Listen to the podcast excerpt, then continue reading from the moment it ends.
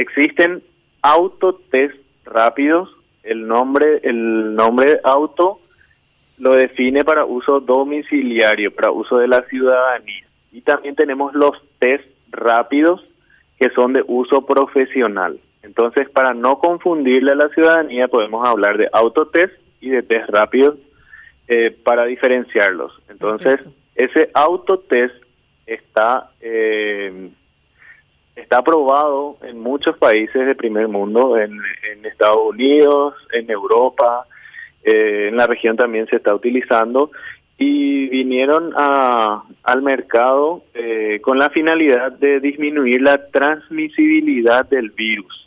Es decir, que una cuando el sistema de salud está saturado, como está ocurriendo ahora con la variante Omicron y nuevas variantes que van surgiendo, y no, eh, no tenemos acceso rápidamente a un test de PCR, que quiero aclarar que es el test confirmativo de COVID, es el único test gold estándar que sirve para confirmar el diagnóstico de COVID, entonces podemos nosotros, a libre consentimiento o conciencia del ciudadano, puede acceder a estos test que se venden en la farmacia para poder aislarse de sus familiares o de las personas que conviven con él.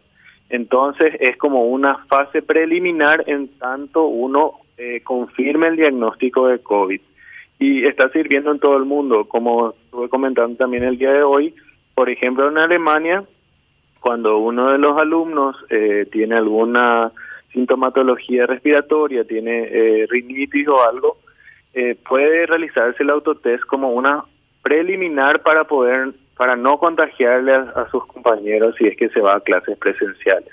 Entonces, eh, recalcando, estos autotests tienen carácter orientativo, no confirmatorio, y también eh, estos autotest no tienen ningún carácter legal a los ojos del ministerio.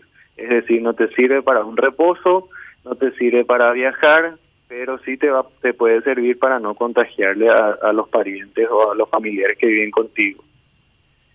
Eso sería básicamente eh, un, un, esquema general de lo que lo que representan los autotest para el Ministerio de Salud Pública.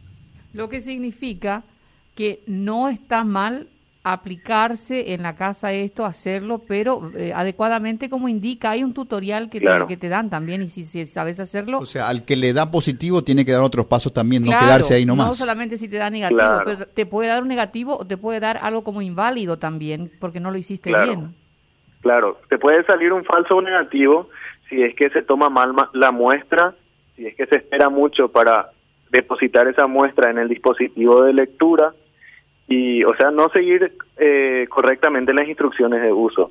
O también si tiene la, la persona tiene una baja carga viral por eso se recomienda que estos test de antígenos se realicen entre el primer y el quinto día de síntomas en donde va a tener mayor eh, factibilidad de que el resultado sea fiable de los de los test de antígenos